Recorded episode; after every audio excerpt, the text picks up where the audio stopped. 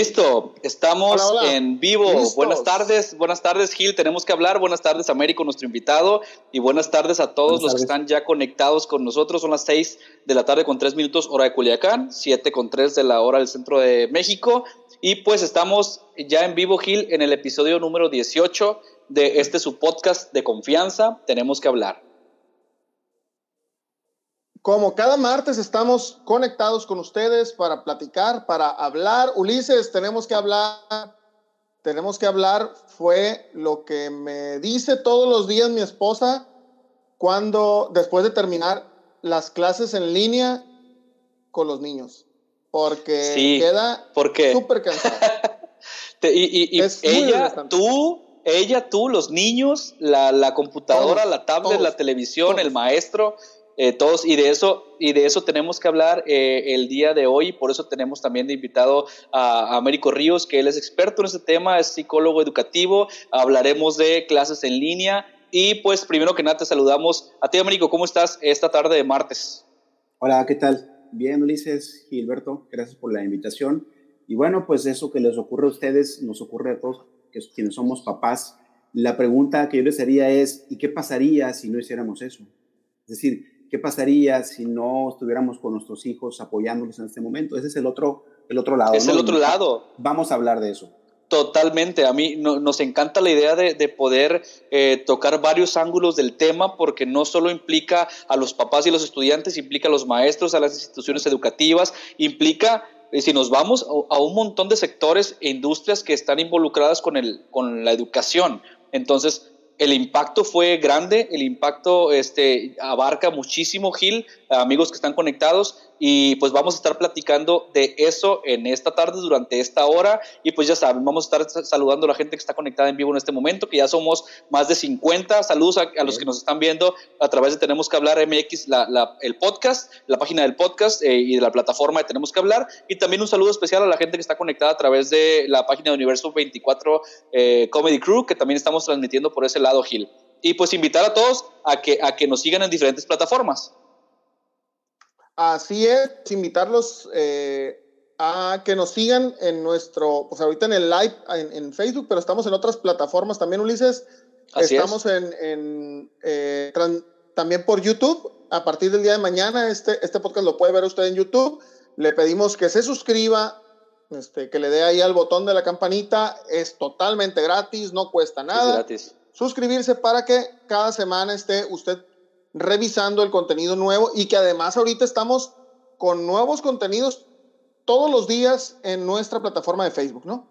Exacto, los invitamos, vayan a, vayan a YouTube, vamos a comprometer también a Américo a que acabando esta transmisión nos regale su suscripción ahí a Tenemos que hablar podcast en, en, YouTube, estamos en Facebook en este momento, ayúdenos a compartir, ya saben que nos pueden escuchar también en Spotify, ahí tenemos de momento tres episodios, seguiremos subiendo los 18 que tenemos hasta el momento y pues todo eso también lo encuentran en www.tenemosquehablar.com.mx que es la plataforma eh, que abarca todo nuestro contenido. Un saludo muy especial también a nuestra manager de contenido que se agregó al equipo, a Lluvia Gabriel, que nos está ayudando con este, con este programa y con todos de aquí en adelante y a generar contenido para todos ustedes. Muchísimas gracias. Y pues bueno, vamos, si les parece, Gil, arrancar con el tema y vamos a hablar un poquito más también antes de nuestro invitado. Él es Américo Ríos, eh, es director general de Escuela Activa Integral AC, es psicólogo educativo, tiene eh, Américo más de 18 años de experiencia en tu, en tu área, en tu campo, diseñando programas académicos, asesorando padres de familia, siendo docente desde primaria hasta universidad, haciendo investigaciones educativas, todo en el mundo educativo con pues ya cerca de 20 años en esto. Sí, sí, es correcto. Si me permiten, eh, Gil, Ulises, mandando un saludo a, la gente que se ha conectado, que es parte de, la comunidad activa, de la cual soy muy orgulloso. Yo tengo tres almas mater, no sé ustedes cuántas tengan, ¿no? Alma Mater es la madre que nutre. Yo tengo tres, la Universidad de Guadalajara, la Escuela Activa y la UNAM. Entonces le mando un gran saludo a, si se conectó alguien de la comunidad. Y bueno, vamos a hablar de, de, de, esto que está interesante. Seguramente sí, Gil, ¿verdad? Porque por ahí tenemos, incluso nos dejaron comentarios, identificamos que son personas de, de, la, de la escuela activa y que gente que conoce ahí a Américo y que ya están muy inquietos con ciertas dudas y cosas que quieren tocar en este, en este programa. Venga. Que para quienes, para quienes nos siguen de, de fuera de las fronteras, este, que tenemos eh, un público bastante diverso, ¿no? De, este, de toda Latinoamérica y de España, nos siguen también. Este, la Escuela Activa, Activa es una de las más prestigiadas instituciones educativas y además de prestigiadas, innovadoras, porque desde hace muchos años eh, ellos estuvieron innovando el sistema educativo, este, eh, haciendo una educación más integral y ya luego otras, otras instituciones educativas empezaron a tomar ese, ese eh, esos pues modelos, esos ejemplos. Esos modelos, así es. Oye, Gil, ¿me tienes, me tienes gratamente sorprendido de la lectura que haces, ¿es, es correcta? ¿Es, es correcto? No, es que, los tengo súper bien, super bien ubicados. Hicimos la tarea. Ah, perfecto, excelente, muy bien. No, es un, es un placer tenerte, Américo, y, y, a la institución que representas, y además, como bien decías, poder hablar hoy a título personal con tu experiencia y con, y con, con, tu lectura de la situación, ¿no? Porque es un, es un tema bien amplio, definitivamente no nos va a alcanzar la hora, hora 20 para, para platicar todo lo que quisiéramos, y va a haber muchas dudas y comentarios del público, estoy seguro, sobre todo los que tenemos hijos y que, y que ya nos tocó esta experiencia única, ojalá ir, ojalá irrepetible, no lo sé, o no sé, o no sé, este, vamos a ver también cómo vamos aprendiendo y evolucionando en esta, en esta situación, pero es una experiencia única, una oportunidad que, que pues, nos dio la vida de, de, encontrar otras maneras, ¿no? Y cosas que ya se hacían, explotarlas más, mejorarlas, un sinfín, un sinfín de, de puntos a tocar Vamos a saludar rapidito, Américo a, y Gil, a la gente que ya está conectada. Nos gusta, pues nos debemos al público que está en vivo y también la gente pues que nos está escuchando en Spotify, que nos está viendo después en YouTube, pues entenderán que este es un programa que transmitimos en vivo los martes y saludamos a quienes están conectados por ahí ya. Podemos empezar a mandar saludos, Gil. Mari Torres, este, siempre de las primeras en saludar, hola. Siempre, siempre es de las primeritas, igual que de Yanira. De Yanira, de Yanira también. Este, un saludo a Nubia Martínez Ávila y a Isis Basúa. Sara Connor, hola. Por ahí está Guadalupe, Espíritu, Castillo. buenas noches, Gil Ulises, a nuestro invitado. Mira, nos dice Guadalupe, nos dice Guadalupe, psicólogo educativo, va a estar bueno el programa, sin duda, sin duda. Este fue una muy buena recomendación. Eh, repetimos, ahí le enviamos el saludo de lluvia Gabriel, que nos tenía el contacto y que preparó junto con nosotros este programa que va a estar buenísimo. Quédense hasta el final, de verdad. Rosa Rodríguez de la Ciudad de México, Gil. Por ahí también eh, hay, muchos, hay muchos saludos, muchos, muchos saludos. por acá, Olivia. Olivia de García, ya estoy aquí, presente. Ginette, también buenas noches desde Argentina. Mm, Paula Álvarez, buenas noches, cariños desde, desde Chile. Linda Martínez desde Chihuahua, entiendo ahí. Que tengo entendido que en Chile fue uno de los pioneros de, de, la revolución educativa en Latinoamérica, ¿no? Este, como país. Es un país muy interesante. Si estoy equivocado, le, le, voy a decir por qué, por qué más o menos estoy empapado del tema. Lo que pasa es que mi mamá es maestra de toda la vida. Y es maestra, y es maestra de las buenas, de las, de las, de las estudiosas y de las que se han estado, le mando un, de las dedicadas. mamá de las dedicadas, este, ya jubilada, ya ah, jubilada, pero sigue trabajando todavía este, como docente. Este, se, se, se jubiló del, del, pues de su programa, pero no ha podido dejar de dar clases, es su pasión. entonces, más o menos estamos. Entonces.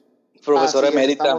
Un saludo a las 72 personas en vivo en este momento en las páginas que estamos transmitiendo. Vamos muy bien. ¿eh? estamos bien. Por cierto, hablando de Chile, un saludo ahí a, Benito Bodoque, que es su seudónimo, es el Jorge el Chileno, aprovechando siempre ah, para meter su gol. Sigan a Jorge el Chileno, excelente comediante. Vayan, vayan y véanlo ahí en sus redes sociales. Jorge Chileno MX, que vive, es chileno, pero vive en Mexicali y ahorita está aquí, aquí está comentando en un podcast de Culiacán. O sea, es como las, es como las aguas frescas del Chavo del Ocho, ¿no? Bendita globalización. Así es. Vamos a mandarle un saludo a Nubia, a Liliana, así de rapidito, a Lidia, a Lisette, a Fabiruca, que nunca falla, saludos hasta Monterrey, a Ana Irons hasta España, Nubia, Isis Basúa, que ya la habíamos saludado, a Lilith Ríos, a Patricia López, a Claudia Angulo. Américo, tenemos un público muy activo siempre. Ahorita los estaremos saludando a todos y eh, sobre todo váyanos mandando sus comentarios y preguntas de este tema. Los que tienen hijos nos van a entender y van a querer opinar sobre esto. Fíjate, Ulises, eh, Américo, que una de las cosas que a mí me llama mucho la atención, me, genera mucha curiosidad, es teniendo el público que tenemos súper diverso eh, culturalmente, ¿cómo, lo ¿cómo le están, están enfrentando este, este problema o esta, o no, no problema, quizás este panorama en diferentes partes del mundo? O sea, estamos haciendo lo mismo que en España nosotros, en España están haciendo lo mismo que Argentina, ¿Qué diferencias habrá? ¿Qué de bueno habrá para copiar de un lado o de otro? Este, creo que es un tema muy interesante y ojalá nuestras personas que están conectadas de fuera del, del país este, nos puedan eh, complementar un poquito qué, cuál, cuál es la experiencia que han tenido con, este, con esta nueva etapa de clases en línea. Así es, platíquenos, saludos, saludos, doctor Julio, saludos, Tonatiu, platíquenos cómo ha sido en su casa. Entonces vamos a, vamos a arrancar reiterando el tema eh, para todos nuestros amigos, clases en línea, están funcionando. Dinos, Américo, ¿cómo, cómo eh, pues ya hace unas semanas arrancó, eh, arrancó el plan escolar oficial este mes de septiembre y pues cómo nos está yendo? En, en un comentario general, ¿cómo arrancamos? Pie derecho, pie izquierdo, con los dos pies, tropezado, bien, ¿Cómo ves tú esta, esta situación, este panorama? Bien, eh, abriría con un comentario general, eh, Ulises Gil. Eh, digamos que tratar de contestar esta pregunta es complicada, sobre todo en un país como este tan desigual. Es decir, es complicado hacerlo. Incluso yo les diría, eh, si partimos de la pedagogía activa, o si donde la, que centra al alumno en, en, el escenario como el actor principal, incluso ahí, en, siendo presencial, como maestro uno tiene que preguntarse si su alumno aprendió. De tal manera que la pregunta en que se están funcionando las clases en línea pareciera que implica eh, el hecho de que si son en línea o, o son presenciales, mejor dicho, eh, no hay problema. Claro que hay problema. Hay muchos factores que los maestros tenemos que considerar para que el alumno haga el cierre de lo que yo pretendo como una planeación. me explico. Es decir, yo puedo tener una clase planeada, pero eh, si fuera, digamos, una pedagogía tradicional, el maestro da la clase, termina y se va. Se acabó. Ok. Un maestro moderno, con la pedagogía actual, que digamos está, digamos que se conoce como la pedagogía constructivista, es decir, el alumno tiene que ser la par de si yo como maestro genero un escenario, genero un ambiente, genero recursos, genero ejemplos, genero preguntas, pero el alumno es el que tiene que cerrar la pinza. Esto hay que tenerlo muy claro. El aprendizaje siempre es individual ojalá que, que pudiéramos aprender todos al mismo tiempo a la vez. Sabemos que los humanos tenemos nuestro tiempo, somos distintos. Ahora bien, el mm. asunto de la, entonces si, si en una estación presencial hay factores que están en juego, imagínense una estación donde eh, el maestro no puede controlar lo que está pasando, hablando de los niños que tienen la posibilidad de tener una computadora. Por cierto, claro. ustedes saben cuál es el porcentaje de, de niños de México que tienen acceso a Internet y a una computadora. Compártenos el dato. 50% de los niños, de acuerdo a PISA. Durísimo, durísimo. Eso de, entrada, de entrada le pega de tajo y corta por la mitad la posibilidad de éxito de esta situación que vivimos. Por eso es que, de entrada, por eso es que el gobierno federal lo, lo que plantea es el uso, recordarán ustedes, yo recuerdo de niño que conocí las telesecundarias porque un primo mío iba a un lugar muy apartado en Guanajuato eh, pero el asunto ahí, lo que, bueno, usan la televisión porque es el medio que puede llegar a ese 50% que no tiene la, posibilidad. Pero sin embargo, me parece que eh, será bueno que lo platicáramos con tu mamá, en el sentido de cómo la ve ella, porque me parece que en esta perspectiva, en este proyecto del gobierno federal, no se considera a los maestros, no se consideró. Es decir, si ustedes vieron cómo se presenta la, la iniciativa, no hay ningún maestro en el escenario, de Palacio Nacional. Es decir, los maestros quedaron fuera. Cuando, por ejemplo, había anécdotas hermosísimas de maestros de la sierra que en su bicicleta iban visitando a los alumnos ya en, el momento del confinamiento y por la ventana le revisaban las tablas a los niños, le revisaban la escritura a los niños y eso se acabó. Es decir, se acabó. Entonces, la pregunta no es fácil, tenemos que ir desgranando algunas variables para poder llegar a, y finalmente cada familia, cada papá, cada alumno, cada maestro vive circunstancias totalmente distintas. Incluso yo te diría, aquí mismo en Culiacán, en escuelas de, la, de, dentro de Culiacán, aunque sean privadas o públicas, hay diferencias muy, muy grandes que es difícil contestar la pregunta. Sí, sin duda, sin duda, Gil. Qué, qué duro, ¿no? Esto que nos dice y, qué real, esto que nos platica Américo Gil, del 50%, de entrada el 50%, y, y no hablemos si nos vamos desmenuzando esta cifra. Pues mira, yo creo que me iría más allá de eso, este, también, el, yo creo que también no se puede medir como un número, ¿no? Pero, pero sabemos que hay, que hay muchos hogares fragmentados, este, muchos hogares fragmentados con gente, con papás que, que, es muy poco el tiempo que pueden pasar con sus hijos. Eh, y, y, también pues hay este, poco acceso a un cocheo profesional, porque obviamente uno como padre no está preparado para enseñar. Claro, claro. Me gustaría... Uno no está preparado para abordar. Sí, sí adelante. Me abordar, digamos, cuáles son los grandes obstáculos desde mi perspectiva. Y para, yo le insistí a Ulises que me presentara como psicólogo porque mi mirada es esa, como psicólogo educativo. Y, yo alcanzo a ver eh, algunos de los mayores retos. El primero es que tenemos que pensar, o tuvimos las escuelas en el mundo, que repensar el proceso formativo. Es decir, no, son, no simplemente se trata de tratar de hacer lo que hacíamos presencial de manera virtual, porque eso no, eso no, eso no es posible. Es decir, eh, es desafortunado la, la, frase de escuela en casa, ¿no? La, escuela se queda en la escuela, es decir, no, tenemos... No, es como que, no es como que se adapta y ya, pues no, ah, nada más cambiamos de sede. No es así para nada. No, imposible. Y en ese sentido, eh, e, este primer, para mí, eh, no riesgo, perdón, el primer obstáculo a vencer, el reto, es cómo repensamos la escuela.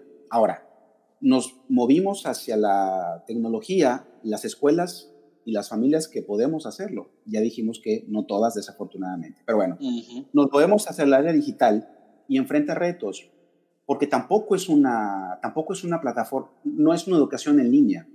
La educación en línea tiene presupuestos y tiene requisitos que hay que cumplirse. La, la educación en línea se pensó para adultos generalmente que son lectores consumados, escritores consumados, alguien que puede investigar, tratar de identificar que una información es verídica o una información que parece que no lo es tanto, la, una disciplina de estudio. Imagínate a un niño de primero de primaria o de preescolar donde ya lo enfrentamos con una computadora. Sí, tampoco es una, es una modalidad en línea, son clases en vivo porque es lo que más favorece, porque la, la, la modalidad en línea generalmente eh, cuando estudiamos algo tenemos videos a disposición, tenemos foros de discusión y tenemos lecturas. Esa es, digamos, la, la, estrategia. Con un niño que está aprendiendo a leer, con un niño que apenas estamos enseñando a tomar el lápiz, a trazar, a hacer trazos. Es decir, el reto es gigante, es colosal. ¿Qué nos queda? Me gusta el tema de su, el, el nombre de su programa, es decir, tenemos que platicar, tenemos que dialogar con los papás, con los maestros y por supuesto con los niños. Sí, porque tenemos que formar o reinventar una escuela en tanto estemos en esta, en esta dinámica. Ese sería el primer reto. Y, está bien interesante, también por eso le pusimos, están funcionando, queríamos como escuchar la voz del experto, escuchar a la gente que nos diera sus comentarios también, y, porque la duda existe, la duda existe, y, a mí me, parece muy interesante, muy atinado lo que dices en, en, cuanto a que no, sea, no es una adaptación tal cual o, o sencilla de movemos esta pieza de aquí a otras instalaciones que se llama casa como si en la casa tuviéramos todo. De entrada, si, si especificamos, cada casa es diferente, cada casa funciona, los, el espacio físico, la conexión a internet, la alimentación, el horario, los horarios de papá, los horarios es, es, es, es, es increíble la cantidad de factores que hay en cada casa particular. E, eso, eso por un lado, me, me, gusta mucho lo que comentas de que eh, no es modalidad, esto que estamos haciendo no es una modalidad en línea, es una combinación del formato en línea que te da los materiales para que estudies a tu tiempo, en tu casa, con tu computadora y luego mandes un reporte, más con el plus de un formato en vivo con, con, el maestro conectado, con lo que eso implica también que el maestro tenga que hacer y ajustarse y tenga un espacio tranquilo, etcétera, y captar la atención a través de un dispositivo de una cantidad, X cantidad, dependiendo de la institución, de niños o de adolescentes o de adultos y, híjole, eso, eso lo hace sumamente complicado. Por otro lado, el punto que decías, a la hora de, platicar sobre, sobre este nuevo sistema y cómo se iba a abordar en nuestro país específicamente, las decisiones que se tomaron y cómo nos comentas tú, no se consideró a los maestros. Y yo le agregaría tampoco a los papás. Claro. O sea, se centró. Muchísimo menos se centró Gil, se centró Américo y amigos están conectados, que por cierto somos más de 100 en este momento ya. Somos 115 conectados en vivo. Gracias por acompañarnos y ayúdenos a compartir para que todos escuchen esto. Em, para que seamos se centró, se centró en, en el niño. Eso quizá en un análisis rápido no está mal en el estudiante. Sin embargo, el niño y el estudiante es un jugador, Américo. Es un jugador de esta fórmula. Alguien supervisa a ese estudiante eh, el maestro prepara sus clases. Es decir, ¿por qué no se hizo una comisión donde hubiera un representante de los tres principales sectores involucrados y entonces se tomaron decisiones. Yo de entrada siempre he renegado, por así decirlo, de cómo es posible que puedas, que digas tú, los horarios de las clases son a las 12, por decir una hora, en, mi caso, que los, los, tienes que las clases materiales de, las clases de mi hija, sí, las clases de mi hija son a las 12, tiene que ver la televisión. Oye, las 12 es pleno horario laboral. Ojalá todos, yo tengo la fortuna de trabajar desde casa, pero eh, también estoy ocupado a esa hora. Y, es una locura pensar y es ilógico que le voy a decir a mi hija, oye, prende la televisión y pon atención. Y ya, listo, ya ella cumplió y lo va a hacer. O sea, no funciona así. Entonces. de, hecho, de hecho, perdón, eh, Ulises, eh, el primer reto, el primer reto que, que, para mí es el repensar el proceso formativo, lleva un segundo reto que ustedes ya lo han señalado, que tiene que ver con el rol que juega cada uno de quienes hacemos la escuela. Es decir, ¿cuál es el nuevo reto de los papás? Esa ha sido una, una situación este, muy complicada. Ustedes como papás, yo como papás, tenemos, las mamás tienen responsabilidades y aparte se les da una nueva responsabilidad que es prácticamente ser asistente, auxiliar, en caso de que tengan el apoyo de una maestra en línea, por un lado, ¿no? Y entonces eh, eso ha generado angustia, ha generado frustración, ha generado papás que digan, no, pues mejor busco otra opción, ¿no? Por un lado, los papás los maestros tienen que pensar ahora ya no solamente en el alumno, sino en los papás. Tienen que pensar en, en, cómo van a generar las condiciones en casa para desarrollar las habilidades o las competencias que el maestro tenga por ahí. Y luego el niño. El niño de pronto se le viene una serie de habilidades que no, que no tenían preparado, sobre todo estoy hablando de los niños pequeños, estoy hablando de niños de preescolar y niños que nosotros llamamos primaria, primaria menor. Ya los más grandes los, ya tienen más habilidades, son autónomos y digamos, claro. ahí la cosa funciona más o menos bien. El reto está con los niños pequeñitos, ¿no? Sí, Entonces, totalmente. otra, cosa es el rol de quien los hace. Y por eso decía, yo decía, tenemos que hablar, tenemos que dialogar para llevar acuerdos. Es decir, yo creo que evidentemente han funcionado en muchas escuelas las clases en línea y con muchos maestros, pero habrá momentos donde no. Incluso un propio profesor puede tener una muy buena clase o no. Yo que he dado clase, a veces digo, no puede ser posible que sea tan malo, ¿no? O sea, no, me di cuenta que no, que no lo hice. Pero, pero bueno, finalmente hay tantas variables que los maestros tratamos de, de, de, controlar todas esas para que los niños aprendan. Pero sí, el rol, y entonces, ¿qué tenemos que hacer con los papás? Ir de la mano. Y con, por ejemplo, a mí la semana pasada me dio risa porque me llegó un correo donde me daban el correo de mi hijo más pequeño que está en kinder. Ya tiene un, correo institucional. Claro, el niño no lo va a usar. Pero no tiene acceso, pero existe su cuenta. Es para una plataforma y para hacer más amigable el, el, hacer llegar información a los papás o que los papás manden la evidencia a las maestras. ¿no? Entonces, ha cambiado eso radicalmente. Nadie nos dijo cómo hacerlo. Estamos aprendiendo todos y la verdad es que no hay tantos reportes hasta ahora de, hay, por ejemplo, eh, son reportes más bien en términos no didácticos, sino en términos de circunstancias. Por ejemplo, Mexicanos Primero, en Sinaloa acaba de publicar algo, eh, una encuesta, pero es una encuesta para ver el grado de satisfacción de los papás mm. y es importante considerarlo de los maestros. Y ahí me preocupa mucho, por ejemplo, que no hay, un, no hay, un, no hay un dato consistente entre lo que un papá dice, un mamá, y un maestro dice. Me preocupa muchísimo, porque la, escuela, lo reflexionábamos hace unos días con motivo del aniversario de la escuela activa, que la escuela no solamente se refiere al edificio escolar, la escuela es una actividad para el estudio, así está definido por el latín. Así es. la escuela tiene que ver con la actividad para estudiar. Eso se ha, se ha hecho, pero necesitamos platicar, dialogar con los papás. Es cierto que no, las escuelas no podemos renunciar a nuestro compromiso con el gobierno de Estado, o con, con el Estado mexicano. ¿Por qué? Porque las escuelas estamos, eh, vamos a decir, obligados los, los, formadores a que nuestros alumnos aprendan cada vez más. No queremos que se queden en primero de primaria toda la vida. Por eso es que los, que los, horarios van cambiando, que se les piden más cosas. Y uno preguntaría, ¿y por qué les piden tantas cosas? Porque los humanos hemos generado de muchísimas cosas y no queremos que nuestros alumnos, nuestros hijos, dejen de conocer lo que la humanidad ha generado en todos estos años. Entonces, ese sería el segundo punto, el rol de, los involucrados. Totalmente. Gil, tenemos un montón de... La verdad es que, amigos, les queremos decir que eh, cuando tenemos temas tan ¿eh? relevantes y tan actuales, eh, además de que somos más de 130 conectados en este momento, gracias por, por seguir compartiendo. Este, es un tema muy actual, es un tema que a todos, que a la gran mayoría, bueno, a todos nos compete como sociedad y muchos somos papás y, y hay muchos comentarios, Gil. ¿Te gustaría que leamos, si te, que veamos algunos de los, de los comentarios? Este, por ejemplo, y habrá seguramente algunas preguntas. Y además tenemos uno ahí que... Perdón, adelante, Lee, lee, este.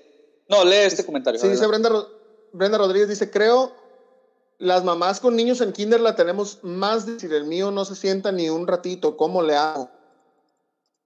Sí, de, de hecho, sí, es quien creo le mando un saludo a Brenda. Eh, de hecho, eh, Ulises Gil y a Brenda que hace la pregunta, esto lo vemos en los salones de clase todos los días, con niños pequeñitos. O sea, en el caso de preescolar, lo que las maestras hacen más es que los niños empiecen a tener periodos de atención cada vez más prolongados. Si no hay atención, no hay aprendizaje. Claro. entiendo perfectamente la observación de la mamá, pero es lo que pasa en la escuela, que la maestra lo sienta 100 veces en el día a su sillita. Totalmente. porque ustedes acuérdense cuando eran niños, ese es un proceso que la educación nos puede otorgar, pero es a lo largo del tiempo. Entonces ahí a la pregunta directa de, de, Brenda, es decir, ¿qué hago? Volverlo a sentar un ratito. O cuando se vaya aproximando, decir, hijo, ya te vas a sentar, me da muchísimo gusto que vas a trabajar, aunque no se siente, pero estoy, estoy invitándolo, estoy eh, instigándolo a que lo pueda hacer y como se siente, pues le hago fiesta, ¿no? Y, es, un, y es un reaprendizaje, yo tengo muy, muy presente y, y, me lo, y me lo repito para, por, por paz mental y para, para entender esta situación que estamos viviendo, que que también el niño, y, nos vamos a enfocar claramente en la charla a, niños, quizá Américo Gil y amigos que están viendo en este momento, amigos y amigas, a, niños en edad escolar, desde los 4 o 5 años a los 12, digamos, porque son los que representan más reto. Un niño de 13, 14, 15, más en adelante, gente de la universidad, pues ya tendríamos que decir, esto es un formato nuevo y puedo poner atención porque ya aprendí esto que, estás platicando justamente. Pero a lo que iba es, eh, la casa no es normalmente para estudiar y tomar clases. De ahí de entrada hay, hay, una, hay una barrera a romper. Y entonces mi hija dice, ¿cómo es que tengo que estar sentada aquí en este escritorio o en el comedor a ver, a ver mi tablet y poner atención cuando normalmente lo que hago aquí en esta mesa es comer? Claro. No, no estoy estudiando, pues, ¿no? Entonces, ahí hay, un reto. El, de, el hilo de la atención es bien interesante también. Todos los distractores que hay alrededor de la casa. exactamente, Gil, exacto, exacto. Sí. Hay, hay muchos distractores.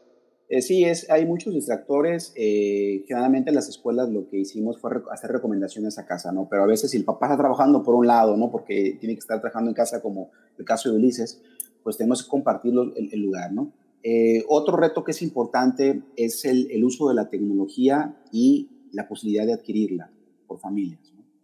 y, y, este, ¿Por qué? Pues porque los niños ahora, niños muy pequeñitos, tenemos que empezar a enseñarlos a usar alguna plataforma digital o ni siquiera han, aprendido a escribir. Es decir, esto llegó y nos irrumpió nuestra, nuestra naturaleza de proceso educativo, pero tenemos que hacerle frente, porque yo les decía a ustedes cuando iniciamos la, conversación, si nos quedamos de brazos, si, si, decimos, bueno, pues que ya que pasa esto, ya veo qué, qué hago, pues me parece que tampoco es la opción como papás. Si yo no quisiera que mi hijo se quedara, se, se, se tuviera un... ¿Un rezago? Un rezago, ¿no? Eh, y sobre todo que, que, yo tengo que tener la conciencia de que es un rezago que decidí yo, no él. Entonces, eh, bueno, en la tecnología es algo que, que es importante.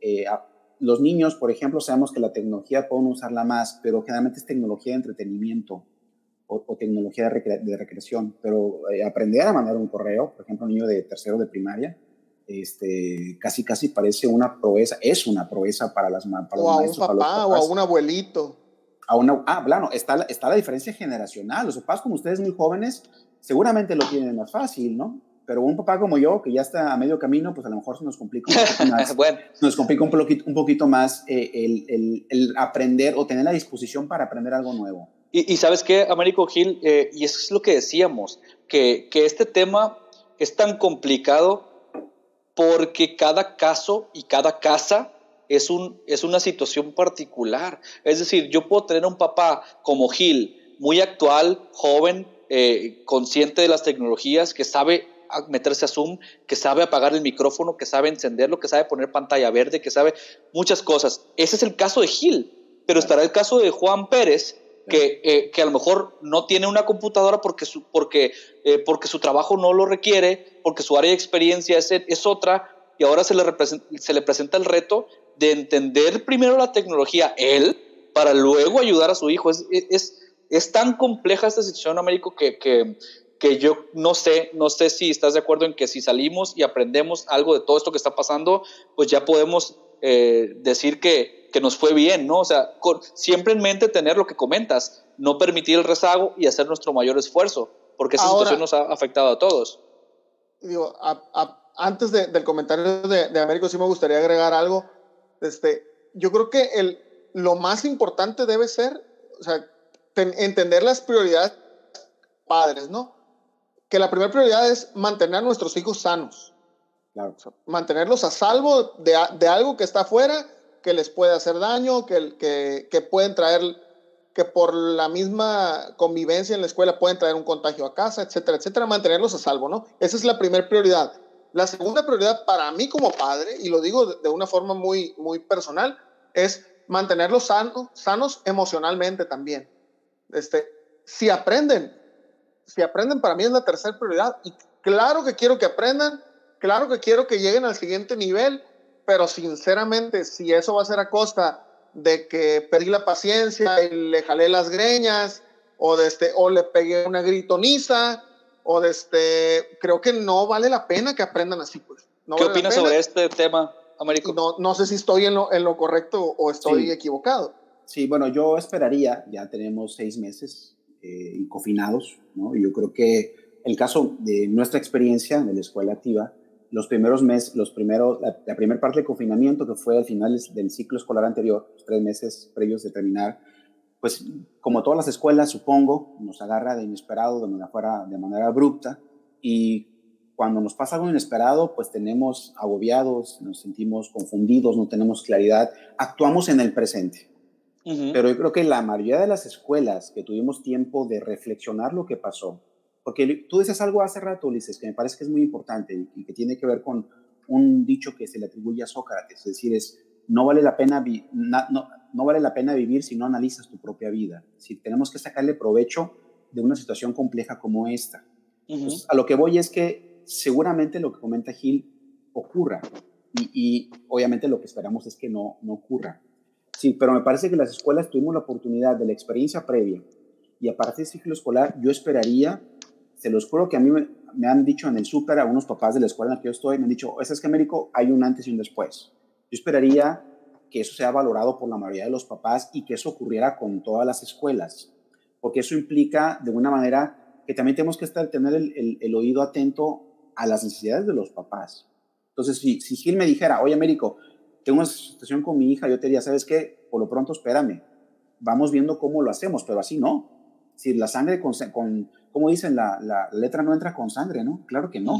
Es decir, es porque entonces, ¿cuál es la, qué lectura le puede dar el niño o la niña a aprender? Cuando aprender es súper divertido, cuando aprender nos hace pasarlo bien, cuando aprender nos hace pensar en otros mundos que no existen, cuando aprender me permiten explicarme el mundo me permite explicarme por qué las personas son de tal manera. Es decir, aprendizaje tiene que ser algo bien visto, pero algo interesante aquí, Gil, que me, que me preocupa como psicólogo y que pareciera, bueno, si el caso es así como tú lo señalas, de que el papá le está dando coscorrones al niño, pues evidentemente no. Pero me parece, imagínense, como decías tú, lo que pueda, evidentemente no es lo mismo que están en una escuela presencial, eso está claro. claro. Incluso los propios niños lo dicen. Estaba revisando un estudio de, un profesor de la Universidad de Colima, le preguntó a los niños en su página de Facebook, sus amigos, a ver, díganos ustedes cómo la ven. Los niños dijeron, no es lo mismo y querían regresar a la escuela, ojo, por sus compañeros y por el recreo. Lo que el investigador explicaba es que si los niños tienen contacto con su maestra, eso ya está cubierto. Lo que no está cubierto y que es el segundo reto, el último reto que quería comentar, que tiene que ver con la interacción social. Las escuelas, antes que otra cosa, son micro sociedades donde que el niño le, pique la panza al otro o que le quite el lápiz a otro, es necesario que ocurra porque nos ayuda a formar a los niños en el respeto, en la solidaridad, en la empatía, en la paciencia. Y eso no está ocurriendo y no lo hemos podido resolver.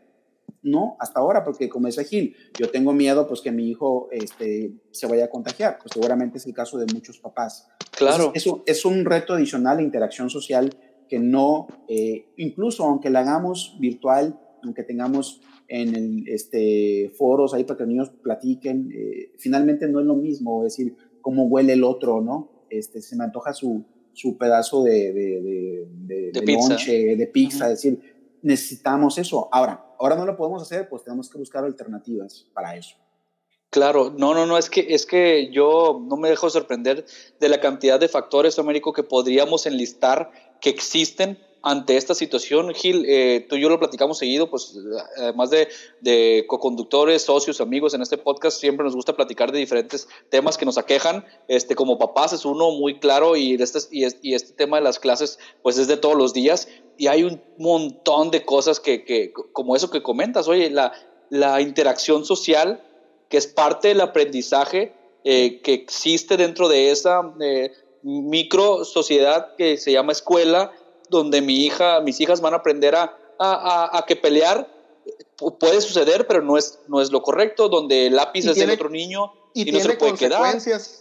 Y hay consecuencias y hay este, aprendizajes y, y, sí, consecuencias. Ya no se usa la palabra castigo eh, atinadamente desde mi punto de vista, ahora es consecuencias y que si hiciste algo hay cinco minutos eh, de tiempo fuera y un montón de cosas que aquí en la casa yo no puedo poner en práctica o no he podido poner en práctica porque, porque, no estamos preparados. Porque no estamos preparados, porque tengo otra agenda, porque tengo, porque las hijas son dos en mi caso y yo tengo poquitas. Hay tres o cuatro y las clases son al mismo tiempo y un, un montón, un montón de cosas. Este, a, Américo, aprovechando tu situación como psicólogo y en, en educación, ¿cuáles crees tú, eh, qué crees que vamos a ver al final de este ejercicio que estamos viviendo tan, tan sui generis, tan, tan extraordinario, este, ¿qué, ¿qué, vamos a encontrar en nuestros hijos y en los, y en los niños al final eh, de, de, de, esto? O sea, es decir, cuando vuelvan a, a lo presencial el otro año, posiblemente aquí en México. Estoy leyendo un comentario de Ana Irons que en España ya están tomando clases sí. y hay muchas situaciones como, como ese país, ¿no? Pero, ¿qué, ¿cuál va a ser la afectación y, y, la conducta de nuestros estudiantes una vez que vuelvan a clases? ¿Vamos a ver algún cambio? Sí, mira, yo eh, me, me, defino más como formador. Eh, soy de, mi formación es como psicólogo, pero me defino como formador. Y como formador soy optimista y soy positivo. Es decir, aquel maestro o maestra que no sea optimista, que se vaya a vender algo en, en, en, su, en otro lugar, ¿no? Es decir, necesitamos gente, los maestros tenemos que ser optimistas porque claro. lo, eh, es una perspectiva de vida que podemos uh -huh. enseñar a los niños, ¿no? Entonces, yo lo que estoy viendo es que, si hiciéramos una analogía, es que estamos en una cuesta donde estamos subiendo. Y uh -huh. yo lo que he dicho aquí a, a, a, la comunidad a la que pertenezco es que, por lo que decía hace rato Gil, quizá los niños vayan a aprender menos. No lo sé, tampoco, tampoco hay nada que nos diga que vayan a aprender menos, pero vamos a poner que sí. Pero imagínense, Gil, eh, eh, Ulises, uh -huh. que haciendo todo esto que estamos haciendo, así, eh, cumpliendo con nuestras responsabilidades laborales, pero también cumpliendo con mi responsabilidad como formador, por, porque para el Estado mexicano, los únicos responsables de la educación de los hijos son los papás. Al okay. momento que registramos nuestro hijo en el registro civil, tenemos la patria uh -huh. potestad y ante el Estado mexicano tenemos que responder por ellos. Bien. Cierto. Como no sabemos todo, los papás buscamos a maestros que nos ayuden a humanizar, a enriquecer la vida de nuestros hijos. Entonces, uh -huh a la pregunta que, que decías, Ulises, yo lo que espero es que enseñemos una manera de enfrentar la vida. Ante la adversidad, nos unimos más que nunca, maestros, profesores y alumnos.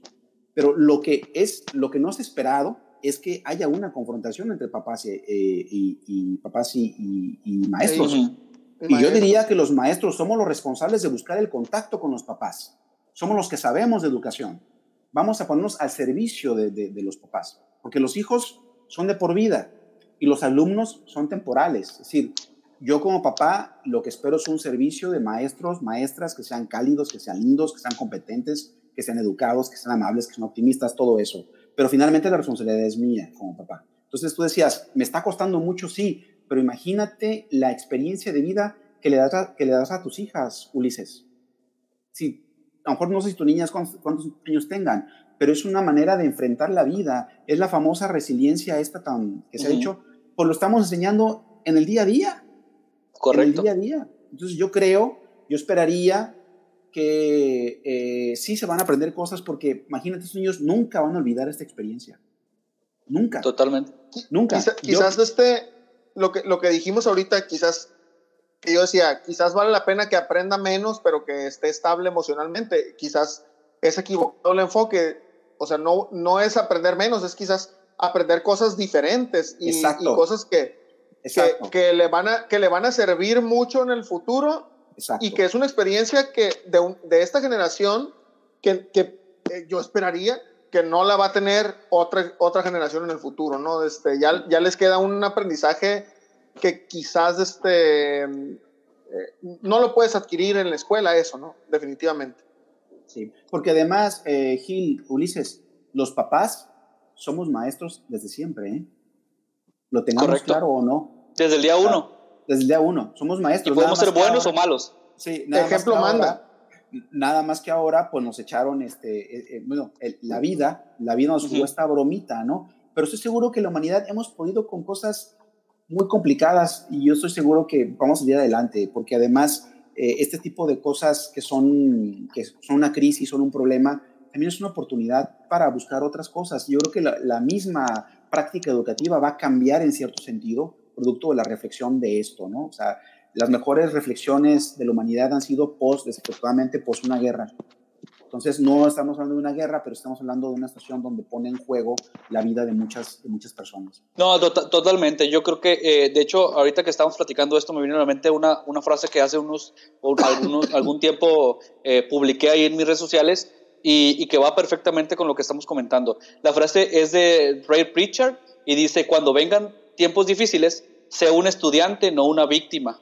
Este, entonces, si, la crisis siempre representa oportunidad es complicado.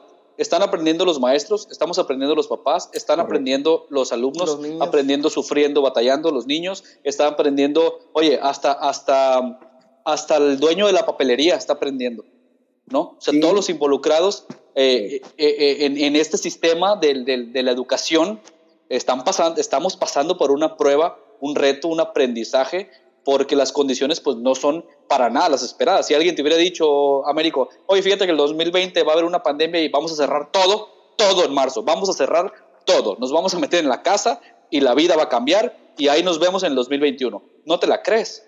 ¿Cómo, va a suceder? O sea, tú dices, es una locura, no, no, no puede, es imposible. Pues, es posible, claro, está sucediendo. y me, y me parece, perdón Gil, me parece que lo que la humanidad ha demostrado en este momento es que papás, maestros, eh, estamos apoyando a los niños. O sea, eso lo Totalmente. y, eso me parece que, es más, que, no tenemos que dejarlo de lado, porque a veces, como dices tú, la queja es lo primero que viene y es entendible. Y además hay que quejarnos porque somos humanos y porque eso nos ayuda quizás a, sacarle el enojo, ¿no? La frustración. Este, pero es decir, me parece que hay muchas cosas que se han hecho muy bien y me parece que tenemos que estar orgullosos del esfuerzo que hacemos como papás como maestros y por supuesto también los niños, aunque yo soy de la idea que los niños son los que se ajustan más rápido.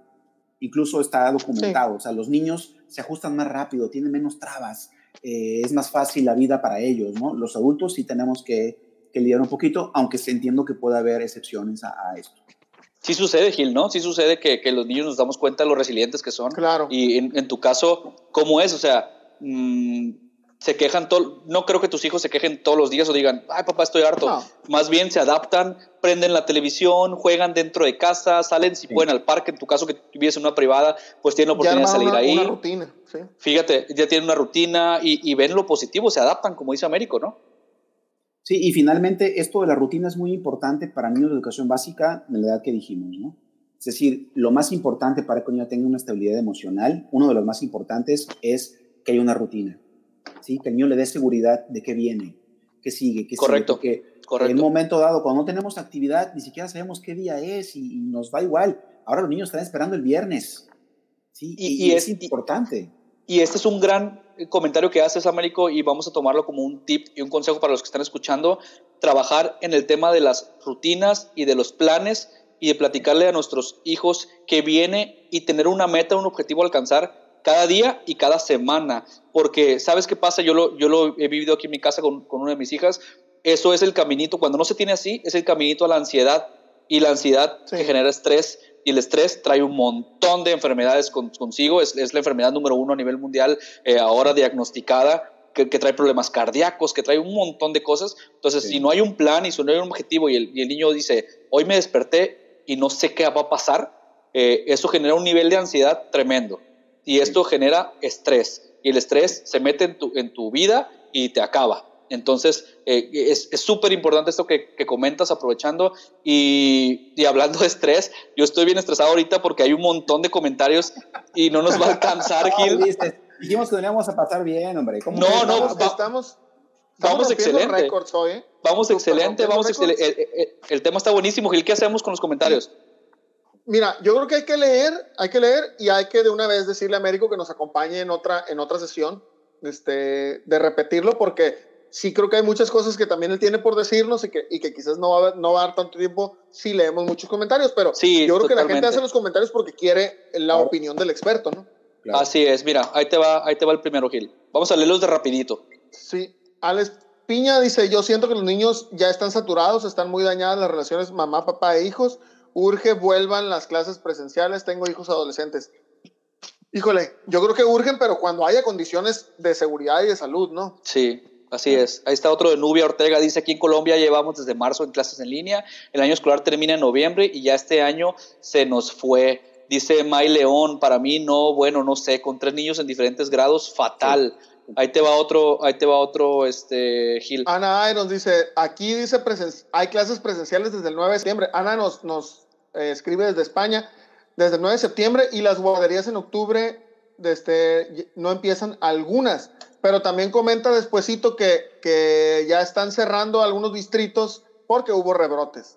Sí, exacto. Jorge Palazuelos, yo siento que para Kinder no funcionan, sobre todo si es una primera vez que asisten o algo así, si no fueron a guardería y están acostumbrados a algún régimen parecido, porque los papás no tenemos a veces la docencia para hacerles captar la atención, por más instrucciones eh, que nos manden. Es parte de lo que ya decíamos, algunos comentarios seguramente ya tocamos ese tema, pero nos gusta externar aquí lo que nos ponen. Dice Ari Díaz, saludos hasta Los Cabos. Claro que sí se consideraron tengo una amiga que trabaja en la SEP, en la Ciudad de México, por, ah, ahí nos dice el comentario sobre que se consideraron a los maestros, a los alumnos, a los papás. Seguro también debemos ser claros en que la educación todavía, Américo, algunas cosas están centralizadas y allá resuelven, pero acá a nivel estatal algunas cosas no nos llegan. hay, muchísimos, muchísimos eh, comentarios. Ahí te va uno de Rocío eh, Gil. Rocío Hernández dice, hola, saludos desde El Salvador. Aquí se están dando las clases en línea y se capacitó a los maestros y se les dio una computadora a los maestros. También los medios de comunicación, televisión, radio, se les envía a las escuelas rurales guías impresas, pero lo malo es no tener a los maestros para orientar o explicar cada guía. Totalmente.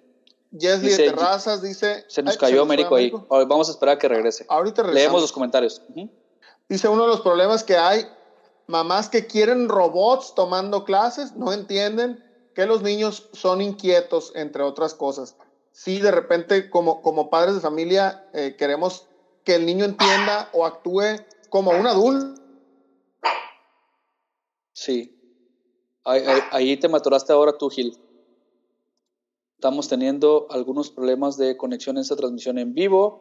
Eh, no sé si sea mi internet, creo que no, deben ser, deben ser ellos. Pero sí, mira, ya, ya regresó Américo. Está curioso, está curioso el caso, Américo, porque te caíste tú primero y luego se pausó Gil. Pero aquí ya, está, aquí estás conmigo, estábamos leyendo, estábamos leyendo comentarios. Este, vamos a seguir leyendo uno más en lo que, en lo que regresa Gil. Dice May León, saludos May, no me alcanza el tiempo, aparte están en una actitud fatal, ya no sé si amarrarlos a la silla, encintar el lápiz en la mano. Es que es, que es comprensible, Américo, la frustración ante, ante la incapacidad que tenemos quizá algunos papás de, de poder este, suplir la necesidad y la demanda tan fuerte que nuestros hijos nos hacen. Están acostumbrados a tener a su maestro y decirle, maestro, no entiendo esto. Y el maestro va, atiende, el maestro la maestra. Y en casa, pues, mamá y papá están haciendo otras cosas. Sí, quizá, este, Ulises, algo que hay que considerar que es importante es que, eh, que los niños tengan oportunidad de hacer diferentes tipos de actividades. Es decir, si creemos que la educación es académica, entonces vamos a tener más complicaciones. Niños están correr, necesitan recrearse, necesitan hacer algo distinto que sea meramente un trabajo académico. Y eso me parece que es responsabilidad de, de las escuelas, en tratar de generar diferentes escenarios para que los niños hagan cosas distintas, porque imagínate todo el tiempo estar haciendo lo mismo, que a veces es una petición de los papás, ¿eh? Quiero más clases de matemáticas, o yo nomás, yo nomás quiero que vean español. Es decir, eh, hay, tenemos, dada la edad de los niños, tenemos que favorecer el desarrollo integral de, de, de ellos. Totalmente. Fíjate que ahorita mientras me comentabas esto, yo creo que ya resolví o tengo en mente qué podemos hacer para una siguiente sesión contigo, si te parece y si, y si te gustó esta interacción. No digo que se está acabando ahorita, nos quedan todavía varios minutos este, mientras esperamos también a Gil, pero si te parece, podemos dejar como una plática y una charla próxima sobre tips y consejos como muy específicos de cómo podremos sobrellevar las clases en línea. Es decir, ahorita estamos, ahorita estamos analizando y platicando el tema en general, sobre todo hemos hablado de los retos que, que comprende esta situación yo creo que pudiéramos hablar, un, armar una plática de tenemos que hablar, donde, donde específicamente digamos 10 consejos, 10 tips para que en casa mamá y papá, que ahora son papá diagonal maestro, mamá diagonal maestra, junto con la maestra y maestros, este, podamos eh, sobrellevar esta situación. Entonces podríamos, podríamos hacerlo así, no sé qué te parece. Sí, me gusta mucho la idea, pero sería, sería bien interesante, Ulises, que los papás compartieran lo que sí les funciona también y los ah, maestros, o sea, que, fuera compartir todos, yo puedo compartir lo que yo haya tenido, lo que yo haya visto como papá. Me parece perfecto. pero que también las mamás, los papás, que digan qué nos ha funcionado. Y me parece que le pudiéramos sacar mucho, mucho, mucho jugo a esta reunión. Súper, súper buena idea porque muchas veces la, la, teoría es una cosa y la práctica es otra. Y, y, mamás y papás en casa, o, en mi caso, yo te puedo decir, ¿sabes qué? A mí me ha funcionado motivarlas con eh, tal, tal este premio o tal dinámica, o si nos fue bien durante las clases, vamos a tal cosa. Y, a lo mejor otra mamá en Argentina tiene un tip, otro papá en, en, Chihuahua tiene otro tip. Y Gil, estamos, ahorita que volvías, estamos poniéndonos de acuerdo para una siguiente sesión donde podemos puntualizar tips y consejos para sobrellevar las clases en línea, eh, más allá de este análisis que hoy hacemos y, responder de parte del experto hoy, Américo, que nos acompaña, eh, las inquietudes del público. Entonces, por ahí ya los vamos a empezar a comprometer este, para que nos acompañe de nuevo. Sí. Y seguramente que, que, habrá, que habrá ya este, respuesta de nuestras de nuestra, nuestros seguidores este, en este, a este respecto. Seguramente ya estarán. Un, un gran reto, dice Noemí. Este, debemos establecer hábitos eh, para generar espacio y, ambiente que propicie el aprendizaje, totalmente de acuerdo. Eh, fíjate, Américo, nos gusta también, eh, bueno, voy a leer este de Patricia, que está aquí en Culiacán. Tengo tres hijos, preescolar, primaria y secundaria. Ahí te va ese reto. Y tienen todo el día ocupado con actividades. Tengo que, a, a, vez, a veces, tengo que ver tutoriales para poder explicarles mejor ciertos temas a los niños. Nunca será lo mismo las clases en la escuela a las digitales. Qué gran reto. Uno en cada uno en cada fase. Aunque mira, en mi experiencia, en los niños de, de cuarto en adelante ya son más, bueno, en, nuestro caso son mucho más este, autónomos. Y si el problema es en preescolar, donde está el reto más grande, y en primaria, primero, primero segundo y tercero de primaria. Entonces, si esta mamá con tres hijos, pues sí, me imagino la, el agobio. El reto, totalmente. Oye, oye Gil, eh, le, vamos a compartir esto a Marico. Nos gusta también interactuar como está viendo y hacer preguntas abiertas este, o, cerradas, directas al público más bien. Eh, y eso nos va a llevar a la siguiente pregunta que me voy a permitir hacerte yo a ti. Y se la hacemos primero al público. Si, si tuvieras que calificar la escuela o colegio en la que tienes a tu, a tu hijo o hija actualmente, ¿qué calificación le pondrías? ¿Te gusta del 1 al, del 1 al 5? 5 siendo la mejor calificación. Del 1 al 10 si estamos hablando de educación, ¿no? Del 1 al 10, del 1 al 10, de la mejor, siendo 1 la peor, 10 la mejor. ¿Qué calificación le dan ustedes, en cada quien que nos está viendo en este momento, a la escuela que los atiende, por así decirlo? Este 10, excelente, ha estado todo perfecto, 8 hay oportunidad. Pónganos aquí en los comentarios en tiempo real porque sí debe cómo califican a su escuela. Sí debe estar pasando, Américo, que, que de repente hay escuelas que están haciendo muy bien el acompañamiento con los padres, con los niños, este, pero hay otras que, hay otros casos que seguramente es como que se echaron la cola al hombro y, este, y vamos a, a pasarte toda la chamba, papá, para que tú la hagas y yo nada más te estoy recordando cada día 30 que te toca pagar la colegiatura. Este, por ahí supimos de casos de, de, de, de escuelas que, que le, le bajaron eh, 3% a la colegiatura porque, ah, porque estamos en pandemia, te vamos a ayudar con un 3%. O sea, ¿qué es eso, pues? Sí, sí, miren, eh, totalmente de acuerdo con eso que dicen. Sin embargo, me parece que también hay algo que, que, que señalar. Es, seguramente habrá diferentes formas de abordar por las escuelas esta circunstancia, pero también los maestros se les ha duplicado el trabajo, este, Gil. Claro. el revisar, este, revisar cada una de las, o sea, hay maestros que no tienen horario, trabajan desde la mañana hasta en la noche, es decir, no solamente es un asunto que afecta a los papás, también a los maestros, por supuesto. Incluso yo te he enterado que unos maestros han dicho, ¿saben qué? Yo, mientras está la pandemia, yo me espero un ratito, ¿no? Es decir, eh, me parece en general la, la, expectativa o la, actitud de los maestros es echada para adelante, como decimos, es decir, y, y también hubo, la responsabilidad. Y también hubo, desde luego, y, y lo sé de, con, conocimiento de causa, porque tengo amigos que trabajan en colegios, este, que también hubo reducción de sueldo y hubo reducción de plantilla. Y hubo un montón de cosas que quizás un papá no está, no está enterado. Quizás en, en, en, el tema de la escuela pública, pues están garantizados los sueldos al menos, ¿no?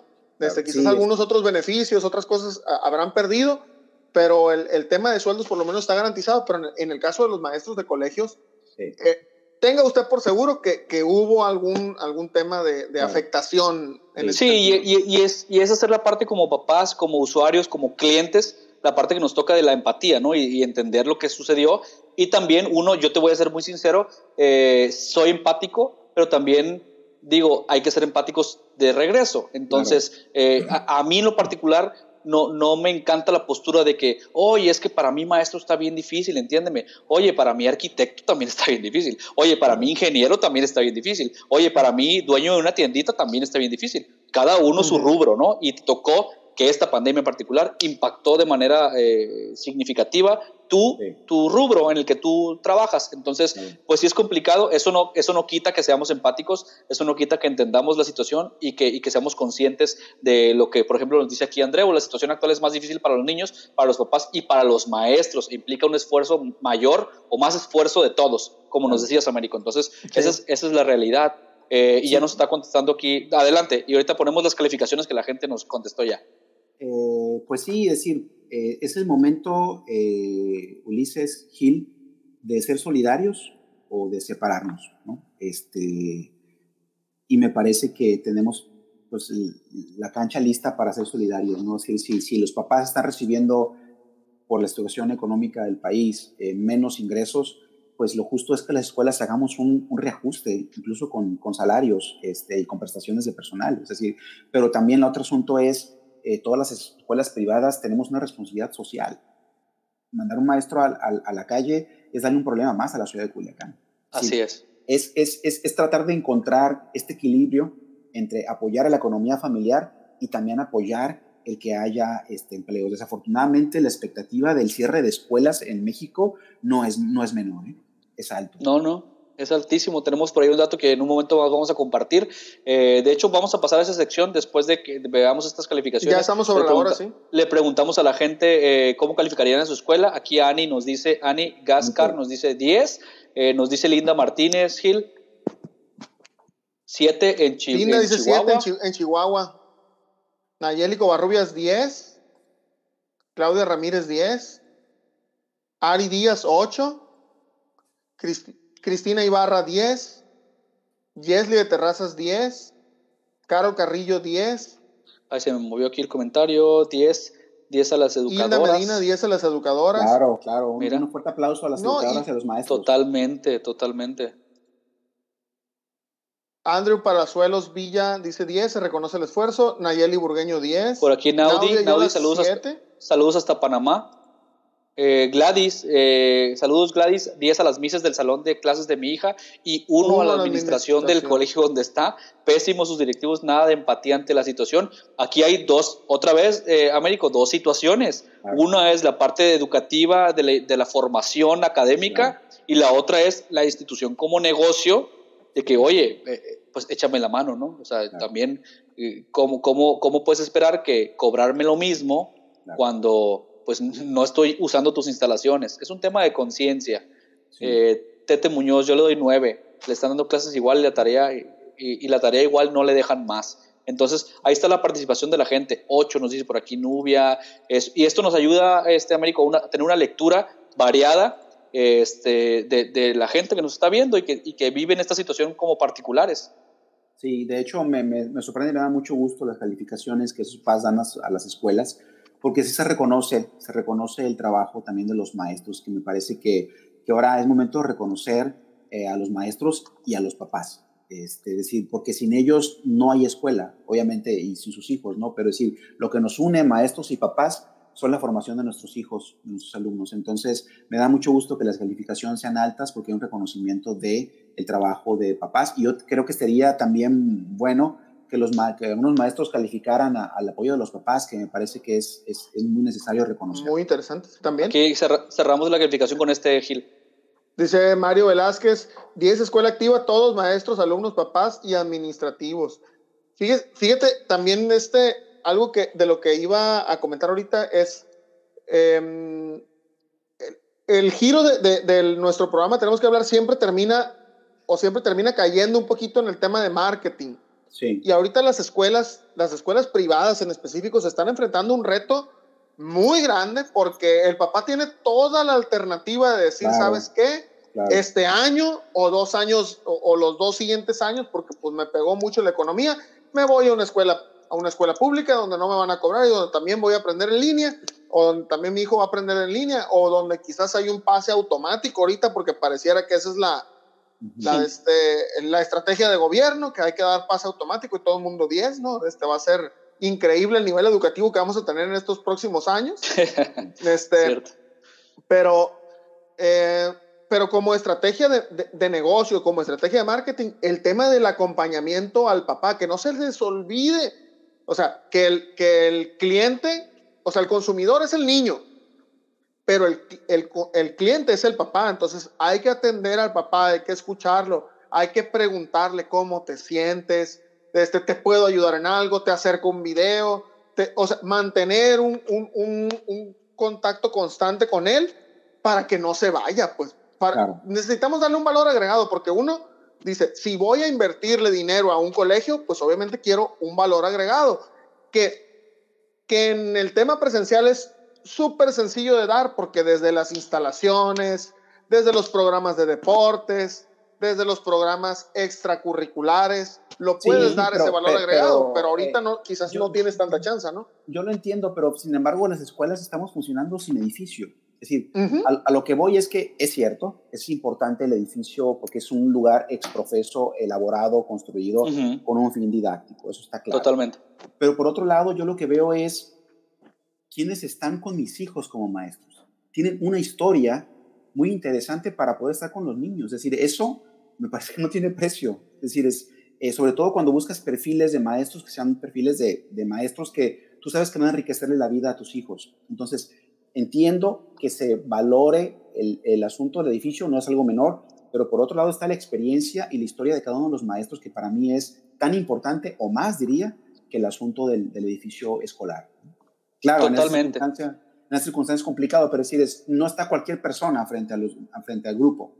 Eso tenemos que garantizarlo quienes estamos en la administración escolar. Tenemos que tener a las mejores personas o a, la mejor, a, las mejores personas calificadas para estar en este, en este lugar. Me parece que es claro, y, y, y, va de la mano con lo que comentaba Gil del tema del valor agregado y de atender y de atender al cliente final que, al, que, es el, que es el papá, los padres de familia, papá y mamá, y pues bueno, ser empáticos con esto y ofrecer y decir, hoy por hoy que no vienes a mis instalaciones, te estoy dando calidad te estoy dando este, el tema emocional, el acompañamiento del alumno a distancia. Y, y, y sobre todo creo, Américo, que los papás queremos ver eh, que la institución se esfuerza, claro. que, que hace un esfuerzo real y verdadero por, por, por cumplirte, por darte lo mejor posible, porque creo que ahí es donde radica la queja. Cuando yo veo que puedes darme más y que simplemente has decidido echarte para atrás y, y confiarte en que ya tienes mi matrícula y que no me voy a ir, ahí empieza, ahí empieza el tema que tocaba Gil del marketing y de, de decir, oye, eh, échame la mano, o sea, estamos en una situación todos quiero ver tu empatía, quiero que le eches ganas, sígueme cobrando. Yo en lo particular te puedo decir, yo saqué a mis niñas de, colegio porque sí sentí que les que faltaba. No me estaban acompañando y dije, no, aclara que no estaban en la activa, ¿no? No estaban en la activa. Pero, pero, pero, si me convences, puede ser mi siguiente institución. Muy bien, Pues yo creo que en cualquier servicio, ¿no? Es cuando ustedes van a un restaurante y el platillo te cuesta 500 pesos, puedes decir, ¿vale la pena o no? Exactamente, exactamente. ¿Vale la pena o no? Es decir, está, no tenemos opción en escuelas privadas.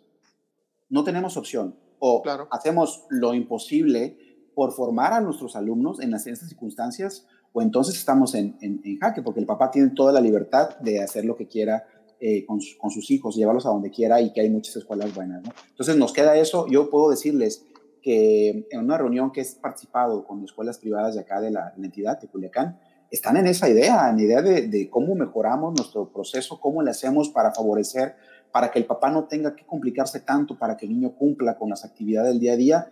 Yo lo que puedo ver es que estamos en esa, en esa, las escuelas en general, eh, pero hablo, hablo por la en la que estoy, en la que, en la que orgullosamente eh, en la que estoy, es que hemos hecho, tratado de hacer eso. Siempre habrá cosas que mejorar. Totalmente. Ahí un saludo a Carla, que también supongo que es parte de la comunidad de, activa, empática, flexible, comprometida. Este, nos dice por ahí Guadalupe, los padres son nuestro apoyo en casa totalmente. Este, saludos a todos los que siguen comentando. Por ejemplo, aquí este, Olivia Castro Verdugo Gil, que nos dice, una de las dificultades que tenemos en, es que Internet no es, de, no es de calidad. Un ejemplo, aquí lo estamos palpando, le está fallando Internet a Gil. Entonces, eso, es, eso es otra realidad. Gracias por el roast, mamá. Gracias por el roast aprovechando el golpe, ¿no? Eh, rosteando a, su hijo, pero es una realidad, Américo, nos sirve el comentario y el chiste para decir que, hay, que decirlo, que hay que decirlo, uno de los peores internet de Latinoamérica en México, ¿no? Sí, esa es otra. Esa es otra. Un saludo de arquitecto Omar Teojari Sicairos. Este, saludos, Américo. Somos felices en la escuela activa. Excelentes comentarios y se nota la calidad de nuestro invitado Gil. La gente está muy contenta. ¿Y te parece que vamos a una sección que nos gusta? Eh, mucho, este, Américo, porque nos da pie también para seguir platicando el tema y que se llama este, Tremendo Dato. Y ah, teníamos tres preparados, Gil, pero dos de ellos ya prácticamente hablamos sobre este tema, ya los tocamos. Quisiera que, que, que veamos juntos este eh, que nos queda, que dice de la siguiente manera, te lo compartimos, Américo, tremendo dato. Expertos advierten que los datos de millones de alumnos y profesores podrían estar expuestos debido a, eh, en línea debido a la pandemia de COVID-19. Google eh, sabe qué alumno ha ido a clases y podría saber qué alumno da más problemas de puntualidad cuando se ha contratado en una empresa, ¿no? Entonces, este es un ángulo que no hemos tocado, interesante, Américo, porque ahora todo es en línea como sabes, hay una conexión IP, todos tenemos una dirección de nuestro Internet, entonces Google, que mayormente, que exactamente nuestra web digital, Google mayormente es el que tiene esta información porque navegamos por Google Chrome, porque nos logueamos en, en, Gmail y porque entramos a, a, Zoom o a cualquier plataforma por nuestro correo, fácilmente si esta información se manipula, o sea, manipulado en el buen sentido de la palabra, se filtra, o se conoce o se ordena la data, podríamos saber, ah, Américo se conecta todos los días de 12 a 1 a Zoom y está una hora conectado, pero en esa hora también entra y navega eh, eh, en la página de, noticias mientras está conectado en Zoom, entonces pone atención o no, o llega tarde. Es decir, esta data existe ahora y además tus datos están en, en posesión de la escuela y tengo y sé con quién interactúo. Hay un tema ahí nuevo ahora con el tema de la, de la data, Américo. Sí, sí, sí, sí lo hay y yo creo que algunos serán más ociosos que, que, que, funcionales, ¿no?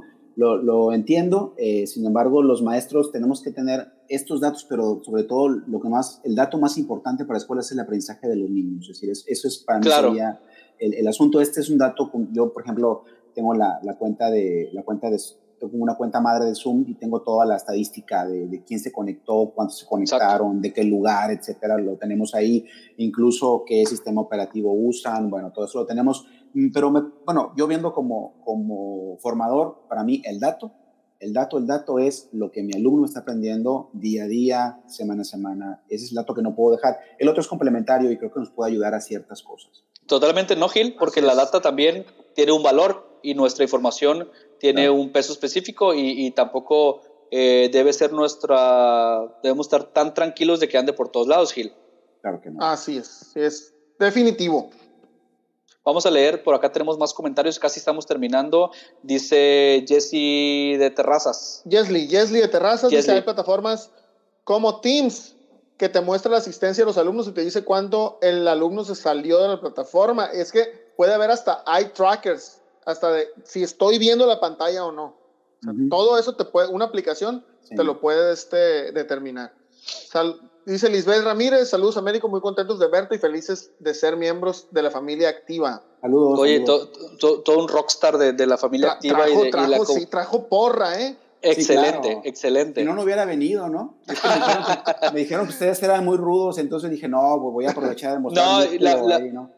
La, verdad es que ha sido una plática bien agradable. Creo que tocamos puntos eh, claves, eh, dolorosos también, importantes. Pudimos este, dar nuestras opiniones. La gente, como siempre, en vivo, eh, para los que nos están escuchando en otro momento, hoy, hoy es martes 22 de septiembre, pero nos puedes estar escuchando en Spotify, viéndonos en YouTube o aquí en Facebook en cualquier momento de la vida. Y pues este, hoy que, que grabamos ah. este, este en vivo, atravesamos esta situación escolar y pues teníamos que hablar de este tema tan importante, Gil. Ahora, yo tengo, yo tengo una pregunta que, que quizás este, muchos padres estén haciendo y es si ya se está trabajando, porque seguramente esto va a representar, no sé si me están escuchando porque yo lo veo congelado, ¿me escuchan?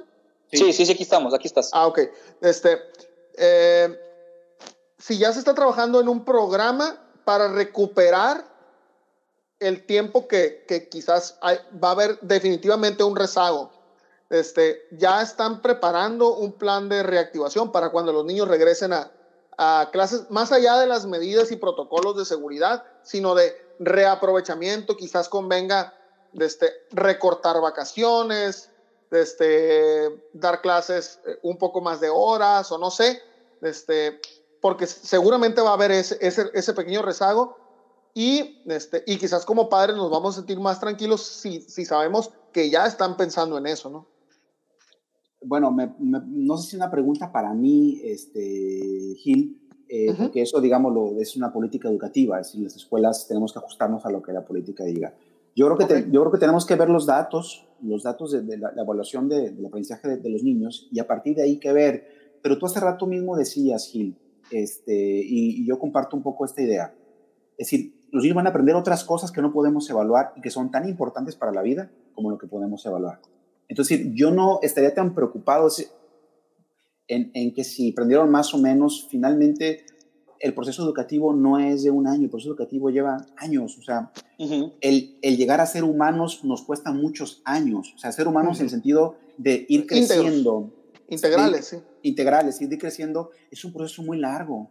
Que, por ejemplo, una hormiga, ¿no? Una hormiga nace y la hormiga ya hace, desde que nace, hace lo que tiene que hacer. Viene, viene, eh, viene preseteada, digamos, por la especie. Los humanos tenemos que hacernos y pasa mucho tiempo.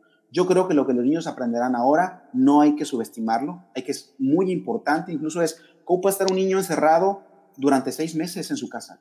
Sí, sí, sí, es tremendo, es tremendo. E, e, ese, es un, ese es un dato o, niños que están aprendiendo a hacer cosas en casa, ayudándole a mamá a trapear, a barrer, a, bañar al perro, a, a, regar el jardín. O sea, son cosas que me, parece, eh, yo no estaría tan preocupado de eso. Finalmente los niños eh, se van a, cuando sea momento de regresar, podremos recuperar lo otro. Pero yo hasta ahora, eh, contestando la pregunta, Gil, no sé si la Secretaría está previendo eso. De acuerdo, pues está, está muy interesante, eh, Gil, lo que nos contesta, eh, muy sensato de, parte también de, de, Américo. Y pues bueno, es que, es que hay, un, hay, un grado de ansiedad que, que nos da a los adultos, ¿no? Decir, ¿qué va a pasar? ¿Y cómo, cómo me van a reponer esto que estoy perdiendo? Este, pero bueno, hay, hay, otras ganancias. Que más, que más que otra cosa, eh, fue, fue un pequeño centro para que rematara, ¿no? porque creo que yo comparto precisamente eso. O sea, no, se la pusiste, le pusiste la bola para que la, metiera de, pues. gol, gol, de cabecita. Claro, y, y, y, y, fue un golazo. Uh, este, por, por eso, ¿no? Porque no, no, no, nos debemos estar preocupando tanto de si, ay, mira, es que si, si, si está leyendo o si de repente, ah, y hoy me pasó con mi esposa, es que la niña siento que se regresó tantito y le digo, pues, ¿qué quieres? No está, no, no está teniendo clases todo el día, este, es, es diferente, se va a regresar tantito, no te preocupes, después se va a poner al día no y, pasa nada. Y como decía Américo, ¿y cuánto está aprendiendo en otras cosas o cuánto oportunidad tiene de trabajar en otras áreas que Américo no teníamos la oportunidad de trabajar con esa cercanía, la parte emocional? Digo, hay, que, ver la oportunidad. Hay que ver que ustedes se den cuenta los, sus hijos que están aprendiendo. Ahora, con este comentario que hice, no quiero decir que no sea importante el aprender. Claro que sí. claro que sí. Lo que pasa es que va a ser distinto, ¿no? O sea, si tenemos que insistir, yo digo que el aprender a leer es una conquista de, de la humanidad. O sea, aprender a leer nos lleva mucho tiempo, pero una vez que un niño lo hace, es decir, se le abre el mundo de una manera maravillosa en cualquier área de conocimiento. Así es, totalmente. Nos vamos a, ir con ese comentario y vamos a pasar, a, cerramos como te platicábamos antes de entrar al programa, cerramos con memes, pero quiero agradecerle a Andrew Palazuelos este, y se nos volvió a caer Gil, mira, a, Andrew Palazuelos Villa este, este comentario. Dice, no conocíamos este programa y los felicitamos porque muy rápido nos dimos cuenta de que están capacitados en el tema eh, que se está tratando. Muchas gracias y muchas felicidades. Eh, Andrew, te agradecemos el comentario y el programa mayormente lo hace el invitado, el experto. Siempre nos gusta traer un experto y por eso se, se nutre tanto el programa porque es la voz de la experiencia hablando, más los comentarios de ustedes eh, en vivo en este caso. Gracias a todos, saludos. Ulises, Ulises yo, no creo, yo no creo lo que dices porque si yo estuviera solo aquí, la verdad es de que no eh, me aburriría estar platicando conmigo solo. Lo hacemos, todos, ¿no? Lo hacemos todos. yo también te la puse de tu room para que remataras con ese comentario.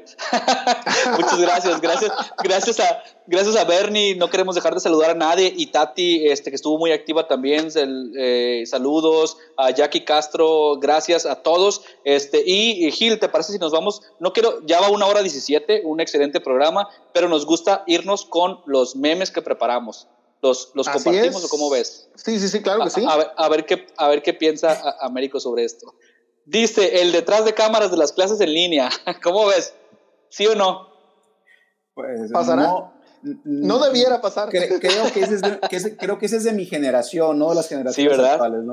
Tienes razón, tienes razón. Ojalá que no. Se, se sorprendería. Eh, aquí en Tenemos que hablar, rechazamos categóricamente la técnica del palo y de la chancla. Que quede muy claro, que quede muy claro. Pero los memes no perdonan, los memes no perdonan y ahí está eh, muy dispuesto el niño poniendo atención por su propia voluntad. y eh, dice uno más, Gil, el momento más activo de mis clases en línea. Gracias, profe. Nos vemos en la próxima sesión, profe. Gracias, estuvo excelente. todo el mundo habla. sí o no, Américo. ¿Te ha pasado que, los alumnos muy calladitos y cuando dices, bueno, con esto terminamos, todos prenden su micrófono? Ahora sí. Claro. totalmente, totalmente. Y, para queremos cerrar con broche de oro este programa porque nos encontramos por ahí un video bien, ah, bien interesante bien interesante y, y pónganos atención, eh, dura, dura un minutito y se los queremos compartir a ver si se identifican. Ahí les va, súbanle. Ya no sé qué me está volviendo más loca, si la cuarentena o las mamás del chat de mi hija. Ok, claramente dijo la maestra en Zoom, de tarea página 15 y 16. Pone una. Entonces la tarea es la página 15 y 16, contesta otra. Sí, Lucy. Contesta otra. Sí, Lucy. Página 15 y 16. Contesta otra. Afirmativo, Lucy. 15 y 16. 49.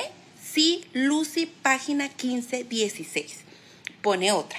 Entonces, la tarea es de español, pone otra. No, de matemáticas. Pone otra mamá. ¿Que no fue de español? Pone otra mamá. Sí, la encargó la maestra de español, pero es de matemáticas. Hay que responder el problema de Anita pone otra mamá.